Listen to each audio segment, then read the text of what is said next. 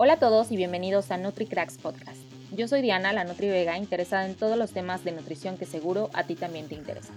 Cuando salimos de la carrera, creemos que vamos a tener una fila gigante de pacientes invadiendo nuestro consultorio, pero la realidad es súper diferente. En la actualidad existen muchas herramientas que nos pueden abrir las puertas para sobresalir en este ámbito. Pero para hablar un poquito más acerca de este tema, tengo a un súper invitado. Él es Alan Hernández Martínez, Hermafit. Él es licenciado en nutrición, enfocado en recomposición corporal e hipertrofia y también está certificado en entrenamiento dirigido a la hipertrofia. Qué gusto, Alan, tenerte por acá. Bienvenido, ¿cómo estás? Hola, hola. Muchas gracias de antemano por la invitación. Muy bien. Aquí compartiendo un poquito de, lo que llevo en este camino de la nutrición y sobre todo de, darle otra idea a las personas que van a, a egresar apenas o que están apenas cursando la licenciatura y que tengan un, un poquito más abierto el panorama. Qué bueno que, tocas este punto, porque justo yo recuerdo que, bueno, hace muchos años, no en realidad tantos, desde aproximadamente unos siete años cuando yo salí de la carrera, y desde el primer semestre había una maestra que nos decía, ay, pues es que, o sea, su primer trabajo va a ser como demostradoras de yogures, en súper literal.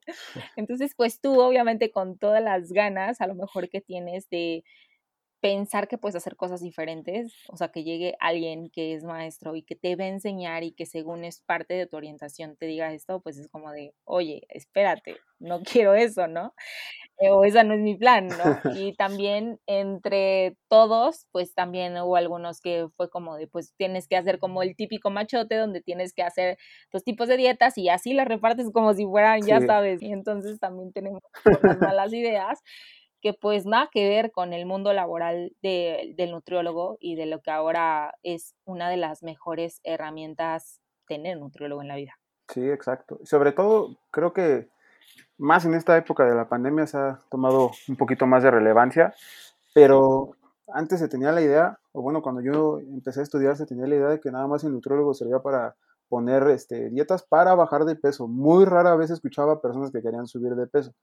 La mayoría de personas creen que el nutriólogo solo es ir, te voy a dar una dieta, vas a bajar de peso y listo. Y no, realmente cuando te das cuenta de la importancia de la nutrición y de cuántas áreas hay para eh, trabajar en la nutrición, pues te va cambiando todo el chip y sobre todo, de hecho eso es precisamente, la mayoría de los maestros considero que, que entre sí y entre no tienen cierta experiencia en el mundo real de la nutrición, porque una cosa es la docencia y otra cosa es lo que pues, realmente te espera afuera de la, de la carrera.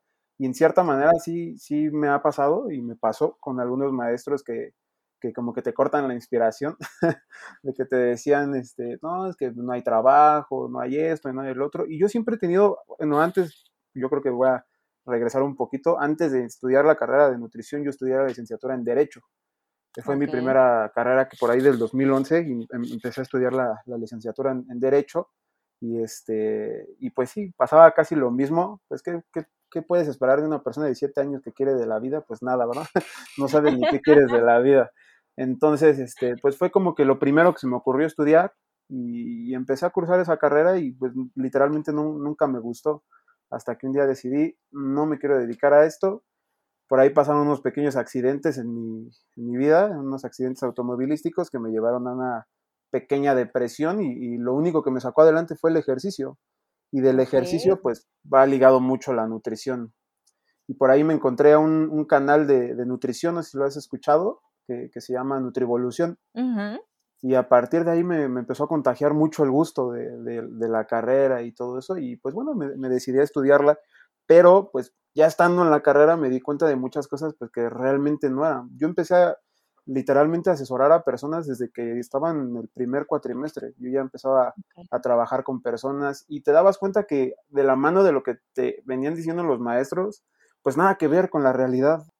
Que la formulita, que calcular esto, que calcular el otro, pero hay muchas cosas que no te lo va a dar la escuela, ni te lo va a dar un maestro, ni te lo va a dar nada más que tener a uno a uno al paciente. Y ese es el detalle. La mayoría de personas se quedan tan clavadas con, la, con el aprendizaje de la escuela que cuando les toca un paciente de verdad, un paciente real, frente que no sea su papá ni su hermano, o sea, un paciente real externo, pues se quedan pasmados. Y hay muchas herramientas que yo considero que, que podríamos trabajar antes de. Sí, claro, totalmente.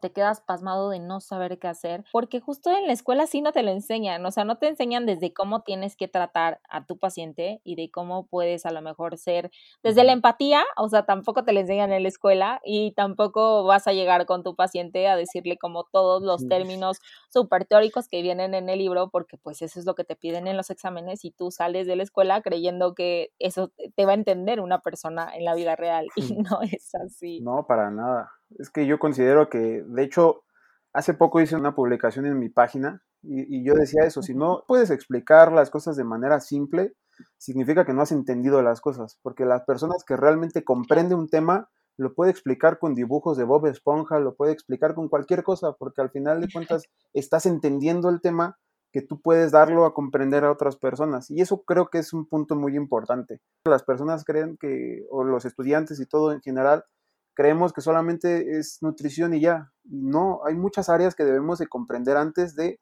exponernos hacia una persona. Y algo que me sirvió a mí mucho fue trabajar en un call center. Literalmente, el trabajar en un call center me abrió el panorama y sobre todo perderle el miedo al rechazo. Porque yo trabajaba en un call center para Movistar, el cual pues era de 100 llamadas, me rechazaban 98 en un día.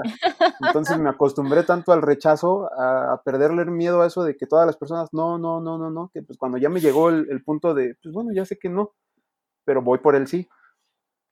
Y pasa algo similar con la, con la nutrición. Me pasaba en el aspecto de que las primeras consultas como que me quedaba nervioso, ¿no? Porque qué me va a decir o, va a rechazar esta propuesta o esto y el otro. Y la realidad es que no, al final de cuentas ese panorama de expresión, de comunicarme con más personas que, que, no era nada más mi hermano, mi papá o mi compañero de la carrera, etcétera, sino literalmente exponerme a otro público que ese mismo público me diera una retroalimentación. Y eso es, considero algo importante. La mayoría de, de, yo considero que los nutriólogos ya antaños, o sea, los que ya tienen años en esto, como que ven mal que un estudiante quiera dar una consulta antes de que termine la, la carrera.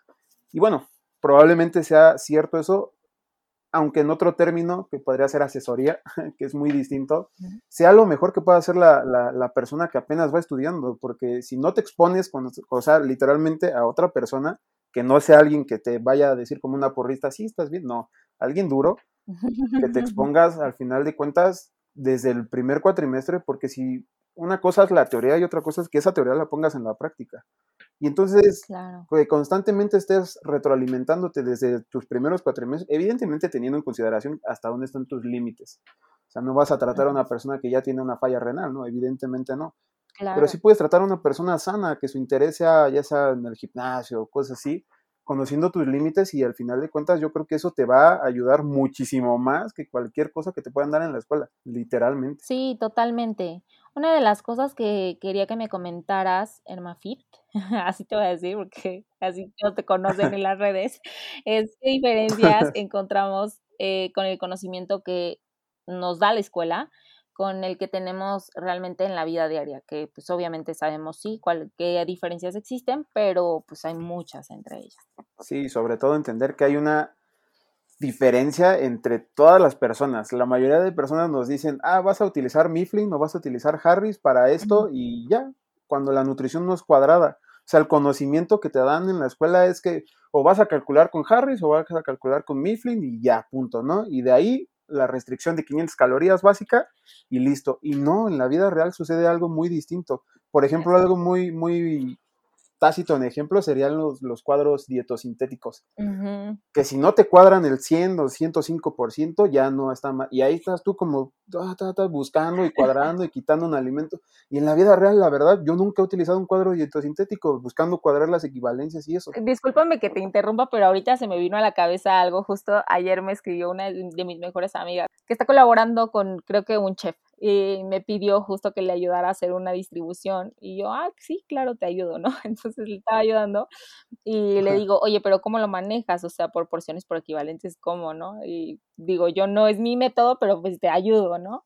Entonces cuando me dijo, o sea, te lo juro, ocupé desde hace milenios un cuadro dietosintético y cuando vi la cantidad de equivalencias fue como de, ¿cómo? O sea, siento que ya ni me lo sé, ¿sabes? O sea, fue muy raro porque vi de repente los porcentajes que aún así eran muy altos y de repente veo 30 porciones y digo, wow, o sea, yo en la vida real no hago eso, pero sí, o sea, muchos, muchos de, los alumnos, porque yo también soy docente, o sea, salen con la idea de que lo van a ocupar en la vida y pues realmente sí, pero creo que no es funcional, no sé.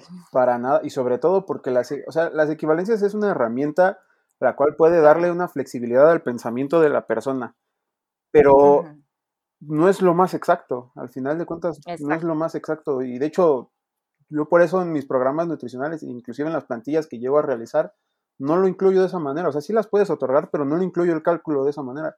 Porque como no puede ser lo mismo un vaso de leche Lala así en color dorado, lo que sea, a un vaso de Lala normal. Y al final de cuentas los dos pueden estar clasificados en el mismo grupo, pero tiene el doble de proteína uno. Entonces, y luego estarle calculando uno, quitando el otro, y la verdad, yo, yo veía en mis exámenes cómo perdía el tiempo haciendo todo eso, cuando decía, pues es más sencillo hacerlo de así y así, y creo que eso es una de las herramientas que, que tendríamos que ya entender que es algo obsoleto. El problema del sistema educativo, y no solamente de la nutrición, sino de México, es que queremos forzosamente una, una línea y de esa misma línea seguirla. Y la realidad es que no, o sea, por ejemplo, el podcast es una herramienta muy funcional donde puedes aprender muchas cosas. Sí. O sea, antes que si no lees o que si no esto, si no, no, o sea, puedes escuchar un audiolibro y sigues aprendiendo de la misma manera. Y eso creo que es de los puntos más importantes, el entender que no con todas las personas va a ser lo mismo. O sea, no a todas las personas les va a funcionar la restricción calórica de 500 calorías y listo. No, o sea, literalmente hay personas que puedes provocarle un mayor déficit, un menor déficit, por eso es individualizado el programa. Al finalizar de cuentas, por eso es individualizado, porque entendemos que no, la nutrición no va a ser cuadrada, jamás. Nunca va a ser como el inglés, que negro es negro y punto, negro es black y adiós. No, aquí muchas cosas que podemos matizar y entender que si no es por aquí, es por allá. Y el conocimiento que te dan en la escuela a veces es muy limitado en el aspecto de que es así y punto. Para una persona que vive con obesidad tiene que ser así y punto. Tienes que restringirle así y no, y no, hay veces que no. O sea, hay veces que si le restringes a la persona no te va a sostener el programa. Y, en la teoría de la escuela que te brindan que la restricción calórica de 500 calorías para una persona y así, así, y te das cuenta que en la vida real, pues no, no sucede de esa manera. Hay muchas veces que inclusive comunicándote con la persona y entendiendo que a lo mejor ella necesita un poquito menos de restricción calórica o un poquito más, o, o la básica que nos mencionan que no hay ningún alimento malo. Pues sí, evidentemente no hay ningún alimento malo, pero si la persona no es capaz de dejar o solamente, como dices ahorita, solamente no puedes comerte una, pues yo creo que sería mejor retirarle ese alimento, ¿no? Al final de cuentas, no lo estás satanizando, pero sí sería mejor retirarlo. Y hay cosas que no te lo mencionan de esa manera. Y sabes que otro de los puntos importantes también, Alan, es que muchas veces no se nos dan las suficientes herramientas ni estrategias nutricionales que nosotros deberíamos aprender. O sea, entiendo que pues eh, nuestra chamba como nutriólogos es seguir actualizándonos, ¿no? Pero, o sea, yo parte de las cosas que he aprendido y que son como mis herramientas básicas, puedo decirte con toda honestidad y claridad que no las aprendí en la escuela. ¿eh? no, ni yo. La realidad es que, que no, jamás. Yo creo que el conocimiento que adquirí en la escuela sería un 20% y todo lo demás lo he aprendido yo por mi parte. Y ojo, no estamos diciendo que la escuela no sirva para nada, ¿eh? O sea, no. no, no, no. Para, para, no, y de hecho eso es en cualquier carrera, debemos de mantener siempre el pensamiento de estudiante. La mayoría de ese también es un error, el creer que nada más con lo que te dan en la escuela ya basta, ¿no? O sea, siempre uno debe de cuestionar lo que te están ofreciendo, sea quien sea la persona, debes, de cuestionarte el por qué te lo están ofreciendo y por qué me va a funcionar, porque este único método es el que me va a servir para mí como estudiante y no, hay muchísimos más métodos. Y de hecho, es, ese es un punto interesante el, aspecto de que, o sea, yo haya adquirido, por ejemplo, el, el conocimiento relacionado a la hipertrofia, porque la mayoría de estudiantes siempre se va a meter en el aspecto porque quiere ser fitness, ¿no? Y quiere atender a personas fit. Y te das cuenta que en la carrera no ves nada de fitness. o sea, tienes un cuatrimestre, los últimos de nutrición deportiva y embarrada. Y la realidad, esa comparación cuando salen las personas de la carrera diciendo, es que el coach da dieta y entrenamiento. Y el coach, pues sí, pero lamentablemente el coach está más capacitado en temas de hipertrofia y, y de nutrición guiado para la hipertrofia que muchos nutriólogos, porque no se nos otorga ese conocimiento. O sea, de, saliendo de la carrera ya te puedes especializar y puedes leer y todo eso. Pero ¿para qué te esperas hasta ese punto cuando lo puedes hacer desde estudiante? O sea, yo desde estudiante ya estaba guiado a lo que quería de mis objetivos. Evidentemente cada persona y cada estudiante es distinto, ¿no? Pero yo desde que empecé la carrera sabía que me gustaba esto y sabía que me iba a dedicar a esto, entonces indagaba más y siempre he sido así como que cosas que no me que sé que no me van a funcionar, como que les resto un poquito de importancia y las que me van a funcionar sé que les voy a tener un poquito más de importancia y más de prioridad a mi aprendizaje. Sí, y, bueno, a mí me pasa, te digo, como maestra, o sea, yo me acuerdo que cuando iba a las clases presenciales y me tocaba dar, no sé, introducción de la nutrición, y entonces yo me ponía a revisar el tema y digo, o sea, yo lo vi en la carrera, ¿no? Pero ¿qué realmente le va a servir a, a mi alumno que yo le esté diciendo esto. Entonces, de repente yo sí era como de, ok, sí necesito que lo lean, pero necesito que me digan para qué les va a servir en, la vida real. O sea, con un paciente, o sea, con cualquier persona que ustedes traten, para qué les va a servir esto. O sea, a mí no me interesa que se lo aprendan y que se aprendan las normas y que se aprendan los equivalentes, no me interesa. O sea, yo necesito que ustedes me den un poquito más allá y que, y que si yo les pongo una persona aquí enfrente, ustedes sepan por qué les está sirviendo esto. Entonces, yo les decía eso porque a mí realmente no me lo enseñaron así y que más me hubiera gustado que los maestros me enseñaran de esa manera, ¿no? Para yo poder salir más preparada a la vida real y no es que evidentemente no nos preparemos para eso, pero creo que parte de, también del trabajo de docentes y de profesionales de nutrición en este ámbito, también llega a ser conocimiento amplio de lo que sí vemos en la vida real. Exacto, y es que no solamente limitarnos a adquirir conocimientos de nutrición. Yo considero materias importantísimas porque nadie te enseña cómo debes de venderte. Al final de cuentas, la nutrición es un servicio y ese servicio va a ser adquirido por otra persona que lo va a contratar. Y entonces tú te tienes que aprender a vender. Punto número uno. Punto número dos, debes de aprender estrategias de venta.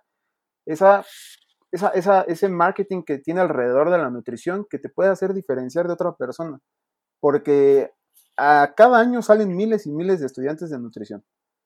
Miles y miles y miles y miles de estudiantes de nutrición. Digo, qué padre, ¿no? Que ante tanto, tanta persona que vivimos en México, este, ya haya un poquito más de profesionales, que espero que estemos capacitados y que no por nada más dar planes y planes, no, pero sí entender que hay muchas áreas alrededor de la nutrición que probablemente no tengan como que el factor directo relacionado a la nutrición, pero sí indirecto, o sea, lo que es la materia de ventas, la materia de marketing, todas estas, estas áreas van muy relacionadas y no nada más a la nutrición, a cualquier carrera. De hecho, hace poquito en una sección de preguntas y respuestas y una chava me preguntaba lo mismo. Soy recién egresada, no encuentro trabajo, ¿cómo le hiciste tú para llenarte de, de pacientes, no? Y sí me quedé haciéndome como que esa introspección de, de cuándo inicié y todo eso. Y la realidad es que desde que inicié, como que encontré un factor diferencial ante miles y miles de nutrólogos. porque ¿Cuál es el factor de todos los nutrólogos? El logo con una manzana y, listo. Ya sabes qué es el nutrólogo. Y cuando empecé yo, creé mi logo con una pizza, no lo creé con una manzana, lo creé con una pizza. Entonces desde ahí, ah, caray, ¿por qué una pizza, no? Y ahora ya tengo otra, como que otro factor diferencial. Digo, no siempre tiene que ser de esa manera, pero es una pieza de pan. o sea, ya no es una manzana, no es algo cotidiano que la mayoría de personas pone. Entonces, desde ese aspecto que, ah, y de hecho he tenido pacientes que literalmente me han dicho, es que yo vine contigo porque te vi que comes pan. caray, ¿cómo que, cómo, que como pan? Y al final de cuentas es, es agradable porque estoy dándole como que otro aspecto al, mero alimento, porque en, en esta época como que se hizo muy popular el dejar el pan, dejar los carbohidratos, dejar todo eso, y no, yo, yo estoy trayendo como que de vuelta el aspecto, evidentemente siempre dejo en consideración que no siempre es el pan, ¿no?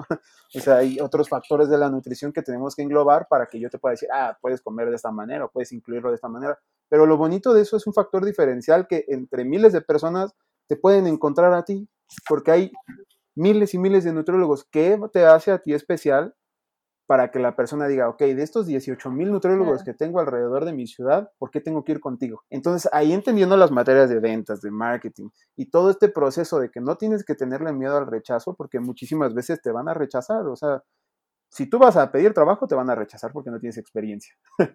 y si quieres hacer tu trabajo, o quieres crear tu consultorio, te van a rechazar de igual manera porque la mayoría de personas cree que abre el consultorio y ya tiene 50 mil personas atrás queriendo una consulta. Y la realidad es que no.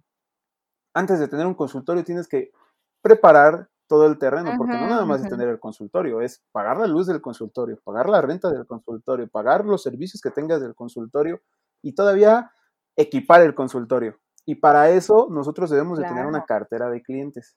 Y esa cartera de clientes, ¿cómo la vamos a obtener? Pues a través de estrategias, estrategias de ventas, estrategias de marketing, que todo al final se va, se va a ligar. Y ya si nosotros vamos uniendo poquito a poquito los, los puntos, ah, sí, es cierto. Digo, no, no te vas a ir y vas a ver un vende humo de esos que te dicen este, con dos sencillas aplicaciones, ¿no? No, hay, hay, muchas, muchas estrategias y muchas partes que inclusive puedes encontrar en YouTube.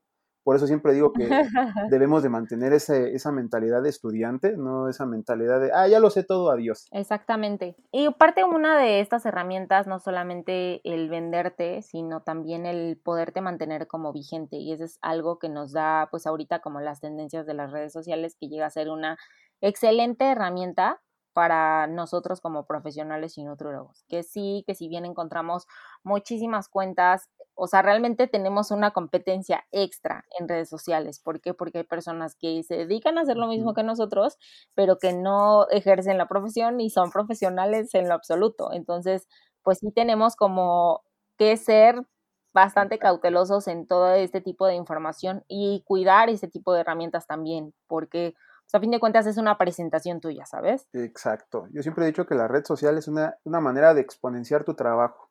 Es un punto exponencial de tu trabajo, porque al final de cuentas tú puedes salir de la licenciatura, si eres licenciado, tengo mi título, me titulé este por promedio y todo eso, pero ¿qué crees? Nadie te conoce. nadie, nadie te conoce, nadie va a saber que eres licenciado, más que a menos que hayas hecho una pancarta ahí, la colgaste en la avenida y aquí es la grabación. sí, aquí es la grabación de tal, ¿no? O sea, al final de cuentas, nadie absolutamente va a saber que eres nutriólogo o nutrióloga si no te vas a conocer. Y sobre todo en esta era que tenemos al alcance el simple hecho de prendes tu teléfono, te grabas diciendo algo, lo subes y se puede volver viral. Y si es de, de calidad, puedes exponenciar tu trabajo a niveles inimaginables. O sea, al final de cuentas, antes la nutrición era voy a trabajar con pacientes únicas y exclusivamente que sean de mi área, digamos de mi ciudad, y ellos me van a recomendar y listo, así se abría la cartera de clientes antes. Pero ahora no, ahora tenemos esta herramienta que te puede potenciar. Yo he tenido pacientes de Colombia, he tenido pacientes de Perú y al final de cuentas nunca los he visto, ¿no? Pero son pacientes de otras ciudades. ¿Qué eso en qué me benefició a mí? Pues puede abrir un poquito el panorama principalmente de, de entender que pues no nada más es el pan o es las galletas, etcétera, sino una cultura gastronómica que yo no tenía noción y que al final de cuentas, si yo no hubiera trabajado en redes sociales, pues jamás me hubiera imaginado que así no se decía de esto, o que acá se modificaba estos nutrimentos, etcétera. Y poco a poco te vas dando cuenta que puedes llegar a más lugares, más lugares. Y esto va muy ligado al, primer punto que mencioné del rechazo. ¿Por qué? Porque nosotros nos prendemos, probablemente tú puedes poner tu cámara de tu teléfono, te grabes, digas dos, tres palabras y digas, ah, qué fácil. Y no, no es fácil. Cuando ya lo haces de manera cotidiana y que lo vas a hacer como exponenciar tu trabajo, te das cuenta que hablarle a la cámara es difícil. O sea, aprender y para grabar una historia que no vas a decir, ah, sí, estoy aquí en la fiesta, no, una historia donde vas a proyectarte a ti como profesional, pues te das cuenta que no es fácil. Pero entre más le tengas miedo al rechazo, más te va a costar. Y entre más lo hagas, menos te va a ir costando. Entonces yo creo que el abrir una red social con la finalidad de proyectarte y mostrarle tu trabajo a la gente y, ah, ok, yo soy esta persona, estudié esta carrera y tengo estos conocimientos que te pueden apoyar. Pero he notado dos, tres errores que hacen los estudiantes actualmente.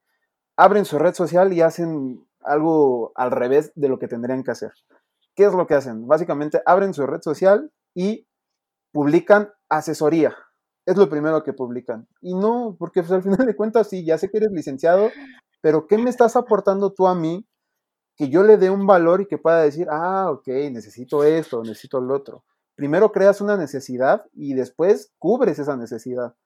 Es decir, primero le vas a aportar contenido de valor a las personas que vean que sabes y que vean que eres una persona capacitada, que te actualizas, que dices esto, el otro, y posterior a ello, ah, ok, ya puedo ofrecer un servicio, pero si no me conocen de lo que hago y que puedo hacer, porque es lo que hacen la mayoría de personas, empiezan a subir que algo que yo hacía anteriormente también era mostrar cambios este, físicos de mis pacientes, que ya lo dejé de hacer por cuestiones de expectativas que le creaba a las personas que realmente a lo mejor no podría cubrirlas. Y, no es que no tenga la capacidad, sino es que todos somos distintos. Y había veces que tenía un paciente que tenía un cambio impresionante en dos meses y tengo otro paciente que no tiene un cambio impresionante en dos meses, lo tiene a los ocho meses, ¿no? Y él se creaba esa expectativa de que, ah, sí, en tres semanas, en tres meses, en ocho meses. No, la realidad, dejé de hacer ese punto como manera de proyectar mi trabajo. Entonces, primero entendí, estudié y creé esa necesidad ante mi público. Otro punto también importante para abrir tu red social es que no nada más vas a publicar y publicar lo que tú quieras, ¿no? O sea, debes estudiar hacia quién te vas a dirigir. Porque si me siguen puros nutriólogos, ¿de qué me sirve explicarles cómo se crea el déficit calórico, ¿no? Por así mencionarlo. Porque pues el nutriólogo ya lo sabe. Entonces, claro. estudio quién me sigue y de los que me siguen empiezo a crear contenido para esa persona, pero le aporto valor a esa persona. Hay algo importante para tenerle o dejarle de tener miedo al rechazo, es entender que siempre va a haber una persona que sepa menos que tú.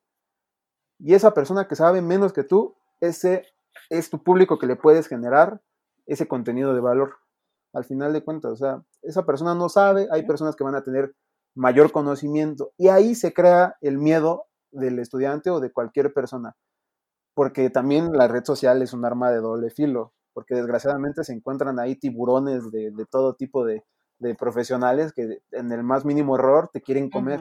Y eso va a estar y va a seguir estando presente.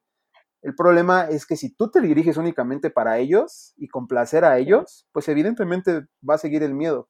Pero si entiendes que siempre va a haber una persona que sepa menos que tú y que le puedes cubrir esas necesidades a esa persona, pues probablemente te empieza a quitar un poquito el miedo ante esa acción. Aparte siempre vamos a estar expuestos, o sea, deja tú que haya tiburones o no, que haya una persona que sepa menos que nosotros, o sea, vamos a estar vulnerables a tener una crítica, a tener un juicio, y creo que ante eso también tenemos que entenderlo y saber que pues eso siempre va a pasar y que más bien depende de tú, justo lo que quieras mostrarle a los demás y tener la seguridad de que sigues actualizándote, de que sigues teniendo el conocimiento, porque yo siempre lo digo no solo en el podcast, sino en la vida, o sea, creo que el conocimiento es poder y creo que nos otorga muchas cosas respecto a lo que nosotros podemos ofrecerle a nuestros clientes, a nuestros pacientes y creo que nos lleva un poquito más allá o a tener una visión un poquito muchísimo más amplia que otra persona. Sí, exacto. Y al final de cuentas la crítica no es mala.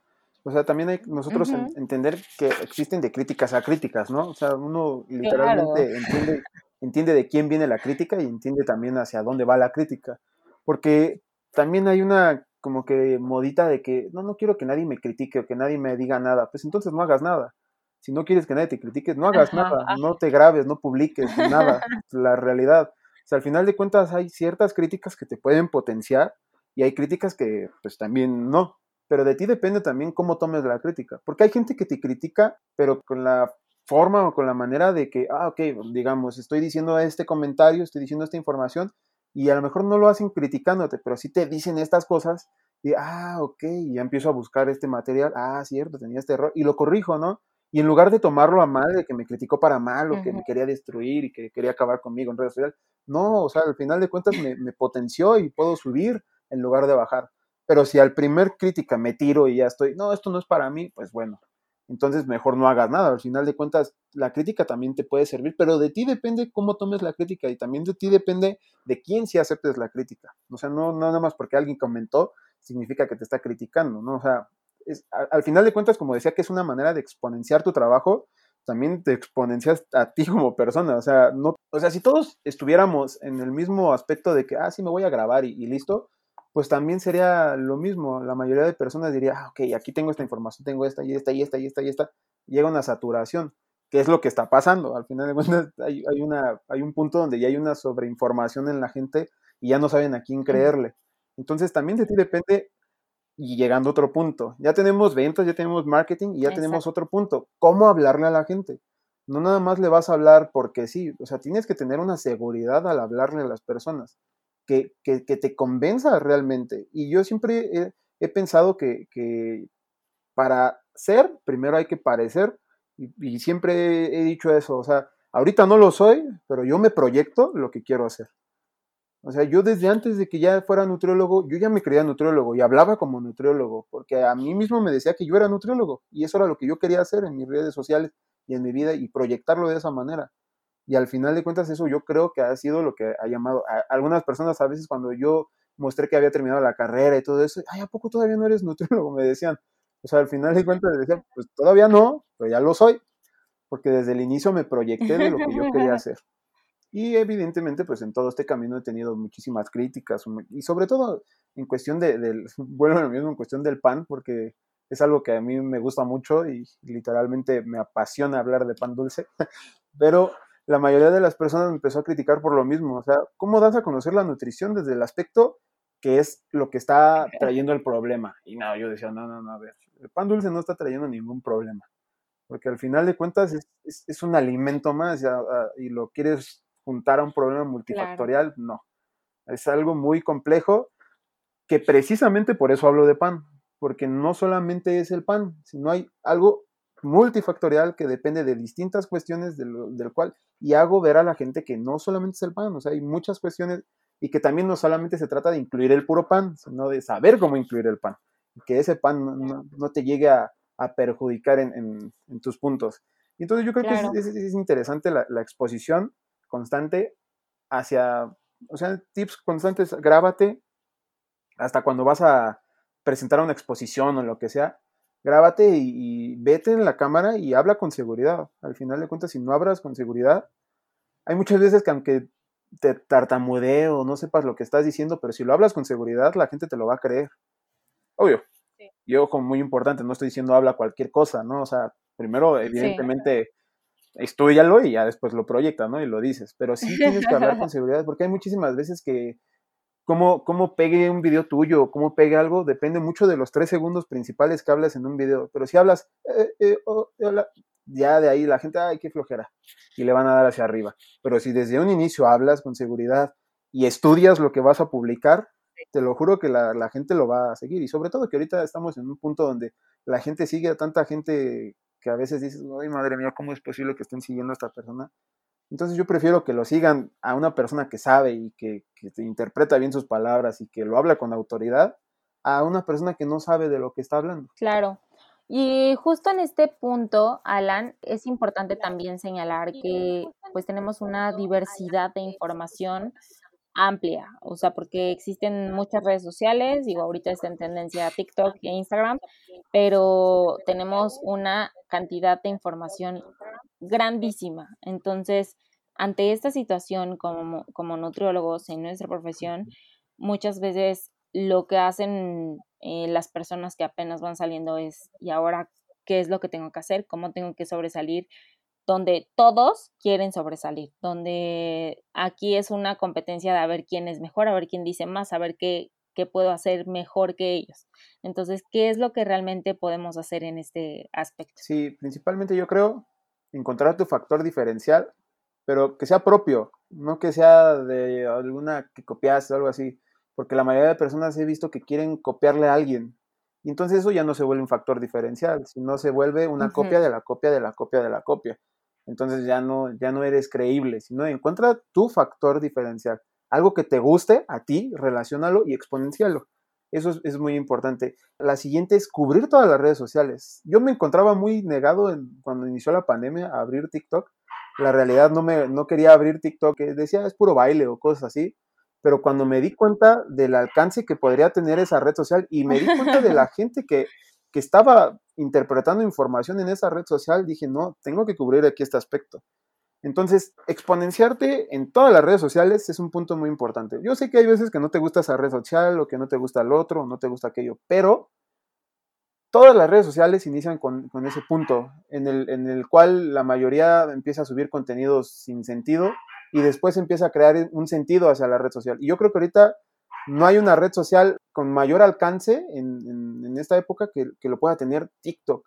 TikTok tiene un alcance orgánico sobre todo. ¿Por qué no estar ahí? Donde a lo mejor dices, sí, es que ya está todo el mundo. Ah, bueno, si tú encuentras tu factor diferencial, punto número uno, empiezas a estudiar las estrategias que vas a generar ante toda esta campaña. He ahí lo importante, no solamente estudies de nutrición, no solamente leas de nutrición, no solamente te cases con la nutrición, sino abre el panorama. Tenemos muchísimas herramientas, muchísimos libros, muchísimos podcasts, muchísimos videos, los cuales te pueden crear más herramientas de las cuales te puedes apoyar.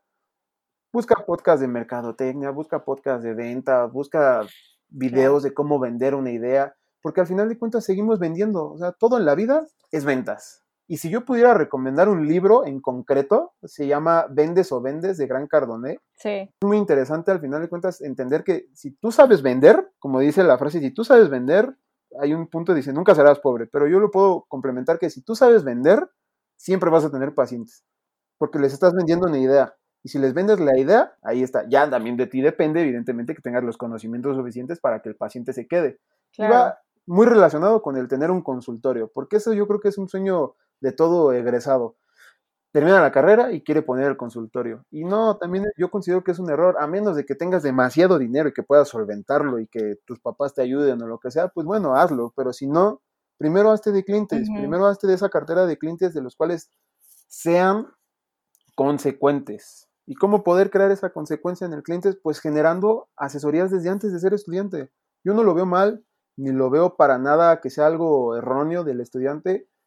No, al final de cuentas estás poniendo en práctica lo que estás aprendiendo de la carrera. Digo, si hay personas de una cortina verde que se ponen a dar asesorías nutricionales, ¿por qué no hacerlo una persona que está estudiando para eso? Evidentemente teniendo tus límites, teniendo tus, tus puntos hasta dónde puedo llegar, hasta dónde soy capaz de ayudar al paciente, no nada más por querer dinero, sino hasta dónde soy capaz de ayudarlo. Entonces, pierde el miedo al rechazo, empieza a generar esas asesorías, empieza a leer cosas que no sean relacionadas a la nutrición, tácitamente de ventas, estrategias de venta, cierres de venta y exponenciate constantemente a una red social. Y aquí viene un punto importante. La mayoría de personas se rinde, sobre todo ahorita que se miden seguidores, si tu éxito es, en seguidores, pues ya es erróneo, ¿no? Desde ahí. Pero la mayoría de personas, digamos, no, no llega a los 5000 seguidores y, híjole, ya estoy fracasando y ya quieren borrar toda su red social. Y, y no, no es así. O sea, literalmente yo llevo desde el 2016, me parece, con la red social. Sí, claro. Y apenas está tomando un vuelo. No, no es algo que ya, adiós, va, adiós, no ya apenas está tomando un vuelo mi red social, apenas está siendo constante con toda la gente, apenas está generando más, este, pues sí, como que más vistas, vaya. Entonces, no porque un video o no porque una publicación no llegue a 5000 personas, significa que estás fracasando, no, al contrario, tómalo como experiencia en el aspecto de, ok, estoy publicando esto y no está teniendo este, vistas, ¿no? O sea, al final de cuentas es picar y picar y picar y picar y picar la piedra, siempre y cuando teniendo el objetivo principal, ¿a quién me estoy dirigiendo? Porque muchas personas publican sin un sentido, no saben a quién le están llegando la información, a quién se le va la información. Entonces, publicar con el sentido principal hacia quién me voy a dirigir, pasa lo mismo. Yo he visto mucho en grupos de nutriólogos que van y publican algo de nutrición, ¿no? Algo que de mi consulta y lo que hace la persona es eh, compártelo y a todo el mundo y esto, y, pero pues a esas personas no les interesa tu consulta porque son nutriólogos. o sea, ¿por qué me va a interesar a mí? Pasa lo mismo, o sea, no, no nada más es compártelo y llevárselo a un amigo y compártelo a él, y no, o sea, ¿a quién le va a interesar? Primero estudia a la gente, ¿no? ¿Hacia quién me voy a dirigir? ¿Qué voy a publicar? ¿Qué estrategias puedo generar para que esta publicación tenga un mejor auge? Entonces, relacionado todo esto, yo creo que eso sería muy importante. Otra de las cosas importantes, Alan, y que también mencionaste, es que cuando te expongas, o sea, que no está mal que como estudiante, pues quieras dar asesorías. Y algo que me vino a la mente del episodio anterior es justo algo que dijo Mariana, que fue mi invitada anterior, que dijo que nosotros perdemos cuando realmente nos creemos los sábelo todos. O sea, hay cosas que nosotros vamos estudiando en la carrera y es evidente que pues lo podemos hacer con facilidad, como dices, una persona sana, que no tenga ningún padecimiento y que, y que podamos realmente asesorarla, ¿no? Porque no llega a ser tan complicado. Pero perdemos en el momento que como todavía estudiantes, nosotros queremos meternos por caminos que aún no sabemos. Y, no está mal que a lo mejor nosotros seamos honestos y reconozcamos también ese aspecto. Entonces, para todos los que nos escuchan, es bien importante saber que sí hay que ser honestos y hay que empezar a diferenciar que hay cosas que probablemente no sepamos y está bien y las vamos a ir aprendiendo en el camino. Y no está mal y no por eso, como dices, o sea, nos vamos a tirar al piso y vamos a llorar y ya no sirvo para nada y ya soy un fracaso porque no es así. Pero nosotros no podemos creernos que en ese momento podemos saberlo absolutamente todo y que ya somos todos unos expertos en eso. Entonces, si bien la exposición de esto pues nos da bastante experiencia para justo tener esa cartera de clientes que dices y que mencionas y que también pueda ser parte de la recomendación justo por ese trabajo honesto que nosotros hacemos día con día para que poco a poco pues se vaya una pues teniendo más recomendación y otra para que cada vez más personas lleguen a ti o tú llegues a ellas. Entonces creo que esto es, es una excelente opción. Y respecto a las redes sociales, pues creo que para mí es una muy buena información la que das porque justo nosotros de repente es como de no, yo no quiero entrar en esta red social por esto, porque son puros bailes, porque como yo estar ahí haciendo mi ridículo, ¿no?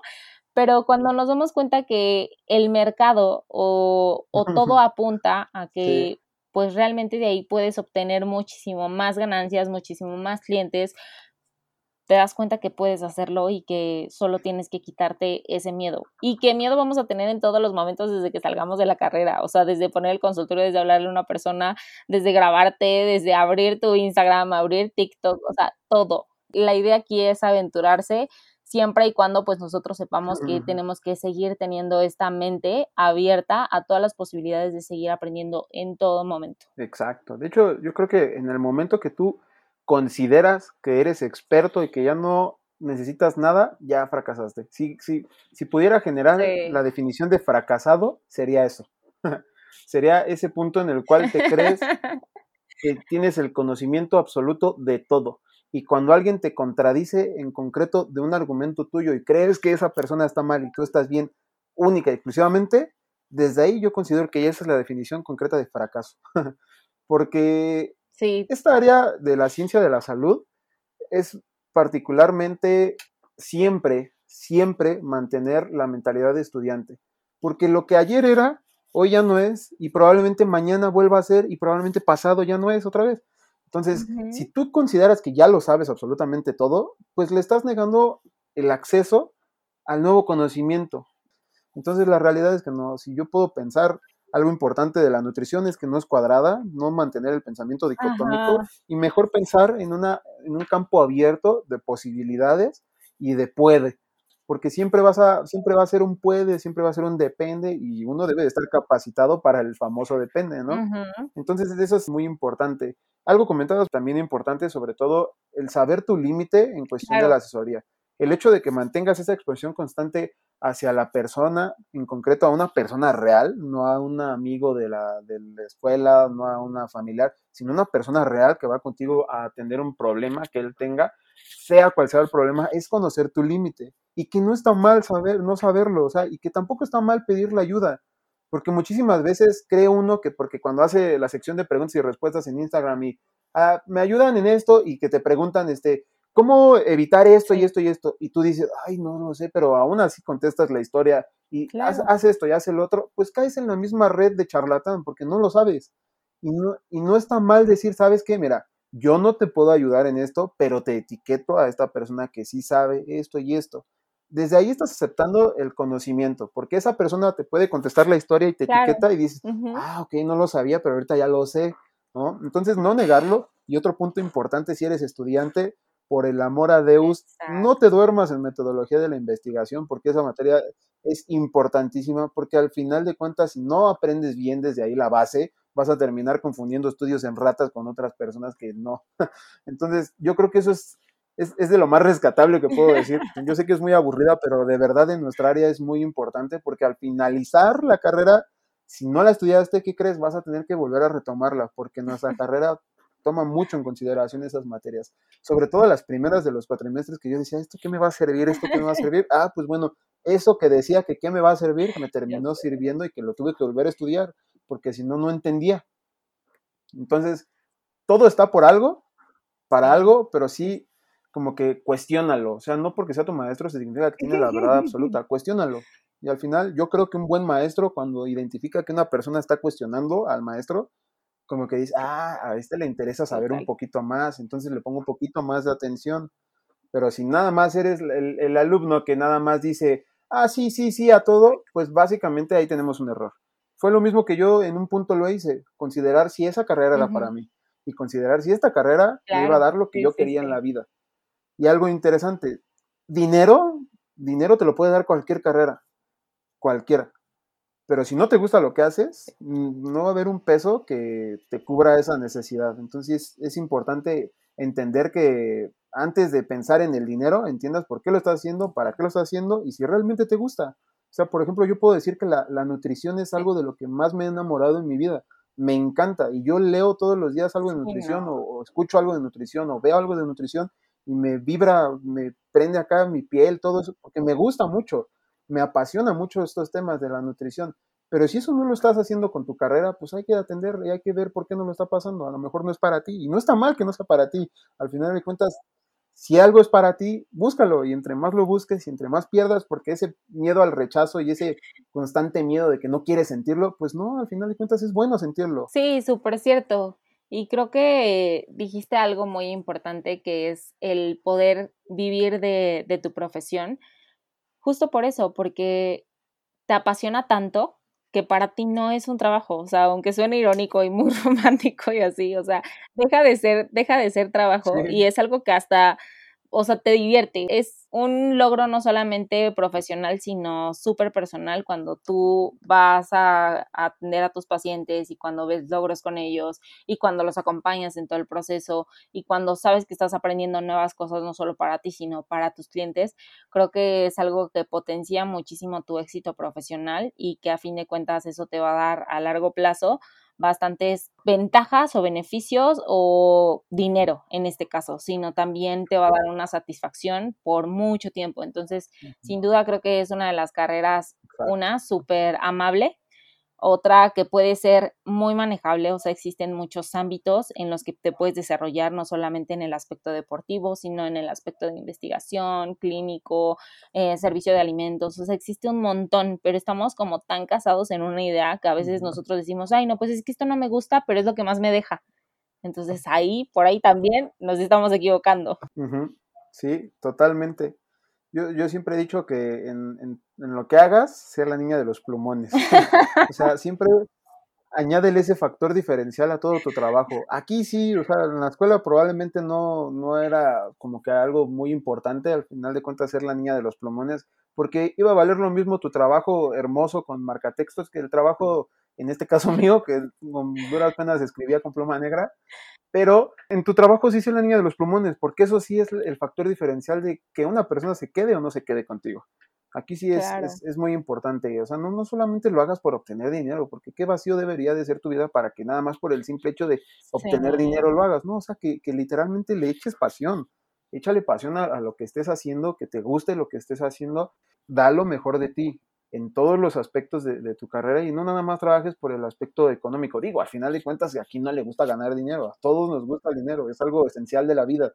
Pero si, si hay algo más que el dinero, es, yo lo podría hacer gratis, no lo hago gratis porque tengo que comer, evidentemente, pero es algo que yo lo podría hacer sin problema sin problema alguno porque me apasiona, literalmente me gusta mucho hacerlo y aquí sí soy la niña de los plumones sin, importarme, si tengo que agregarle un color rosa y acá otro color y aquí puntos importantes que le gustan a mi paciente, por eso no, significa que más sea mejor, o sea, la mayoría de las personas cae en, ese, en esa cuestión de, este, voy a, dar este reto, inscribas en 50 mil personas y empezamos a hacer programas genéricos, esa es la realidad empezamos a hacer programas genéricos y no se trata de eso, o sea, brinda el servicio que a ti te gustaría que te brindaran.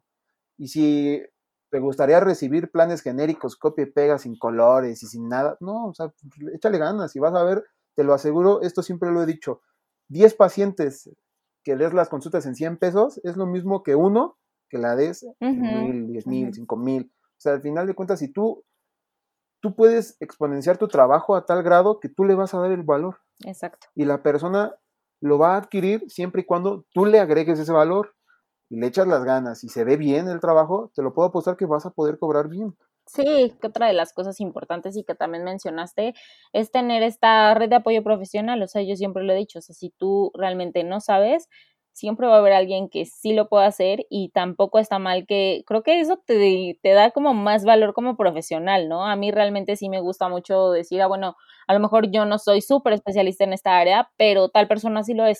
Y no va a pasar absolutamente nada. Al contrario, de hecho, inclusive puedes abrir una red pero en la vida real, esa red de mercadeo en el aspecto de esa red de profesionales que, que básicamente, por ejemplo, yo no soy experto en hipotiroidismo, ¿no? Pero conozco a esta persona. Ah, y esta persona, ¿sabes qué? Un día le van a hacer una pregunta. Yo no soy experto, no me sé los temas de, de entrenamiento, pero ¿qué crees que esta persona sí? Y así, tal, tal. Y se van conociendo y se van haciendo de más personas y la otra persona te recomienda. ¿Y qué crees que esta persona conoce aquí? Y todo así. También viene de la mano de la red social. Entre mejor calidad de persona puedas generar y no creerte el que sabe todo y que tú eres el experto en esto y que si esta persona dice algo contrario, él es el tonto y yo soy el inteligente, pues no, vas a caer hasta gordo. La realidad vas a caer hasta gordo y las personas van a decir, ay, ¿a poco sí sabe? No, la realidad no se trata de eso. No tengas miedo de decir, ¿sabes qué? No sé, esta persona sí sabe y esta persona sabe más que yo. O sea, no tiene nada de malo que alguien sepa más que yo, o sea, al contrario, está bien. Y me junto con esa persona porque sabe más que yo y me interesa saber. Claro. o sea, me interesa ese conocimiento que él tiene y lo quiero adquirir. Y probablemente cuando lo adquiera, él va a tener más conocimiento y qué padre, qué enriquecimiento conocer a personas así que sepan más. El problema es que hay muchas veces como que nosotros mismos, como lo que pasa con los pacientes, nos comparamos con otro profesional y pues no tiene nada de malo que el otro profesional sepa más que uno. Entonces, mejor hay que hacer unas preguntas más concretas. ¿Por qué ese profesional sabe más que yo?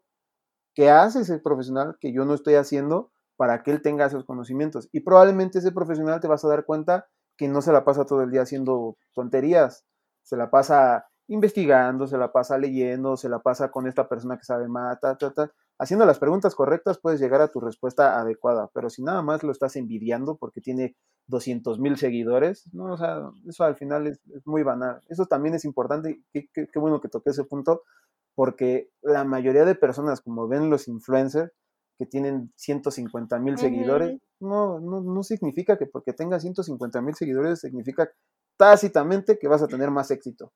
Y voy a poner un ejemplo concreto. Mi página de, Facebook tiene casi 60 mil seguidores y la página de Instagram tiene 5 mil seguidores. La que más me genera ganancias es Instagram y tengo menos personas que me siguen ahí. De verdad, ¿eso qué dice? Que el número no siempre significa que te vaya mejor. ¿eh? Hay muchísimas veces que yo decía, ay, pues ¿por qué voy a publicar aquí esto en Facebook? pero el público de Facebook es diferente al público de, Instagram. Entonces estudio lo que voy a publicar aquí y estudio lo que voy a publicar acá. Y puede ser el mismo contenido, ¿eh? pero presentado de manera distinta. Y lo que sí me di cuenta es que no por tener 60 mil seguidores significa que me va a dar más dinero esta o me va a dar menos dinero esta. No, el, el, número de seguidores no está directamente ligado a tu éxito. Eso sí es muy importante. Eso sí conlleva mucho trabajo. La mayoría de personas cree que nada más es un post y ya. No, eh, postear y que sea sobre todo del área de la salud, conlleva estudiar y conlleva estudiar a tanto lo que quieres publicar como a, lo que, a los que les quieres publicar. Alan, se nos está acabando el tiempo. Estoy muy contenta de todas las cosas que, que me has platicado aquí porque justo son cosas que, aunque suenen muy sencillas, pues no, no nos las explican y más ahorita que van saliendo nuevos profesionales y que tienen que actualizarse sobre las redes sociales. Antes, a mí cuando salí, pues todavía solo, solo estaba Facebook y no era como una de las mejores herramientas. Ahora ya hay otras. Entonces, antes de irme, me gustaría que por favor me dejaras tus redes sociales, qué más haces para que pues obviamente tú también sigan conociendo tu trabajo. Entonces, si me, lo puedes mencionar. Claro que sí, muchas gracias. Eh, en la mayoría de mis redes sociales me encuentras como Airmarfit con H y en Facebook estoy como el nutriólogo panero. Básicamente, si yo pudiera dejar un punto importante, más allá de no te duermas en metodología de la investigación, es no le tengas miedo al rechazo. Tómalo como una experiencia, una acumulación del por qué me está rechazando y crea estrategias para que a la siguiente vez no te rechace. Súper, Alan. Pues qué gusto tenerte aquí. Estoy muy agradecida contigo por tu tiempo y por compartirnos estas experiencias justo después de de que sales de la escuela y no sabes qué hacer. Entonces, pues te agradezco mucho, espero tener en otro episodio por acá. Y pues te mando un abrazo. Muchas gracias, gracias por la invitación y un abrazo de vuelta con un pan dulce. Muchas gracias, Alan, cuídate. Adiós. Y bueno amigos, esto es todo por hoy. No se pierdan el próximo capítulo con un nuevo crack. Y ya saben, el conocimiento es poder, pero si no se comparte, no sirve. Nos vemos. Hasta la próxima.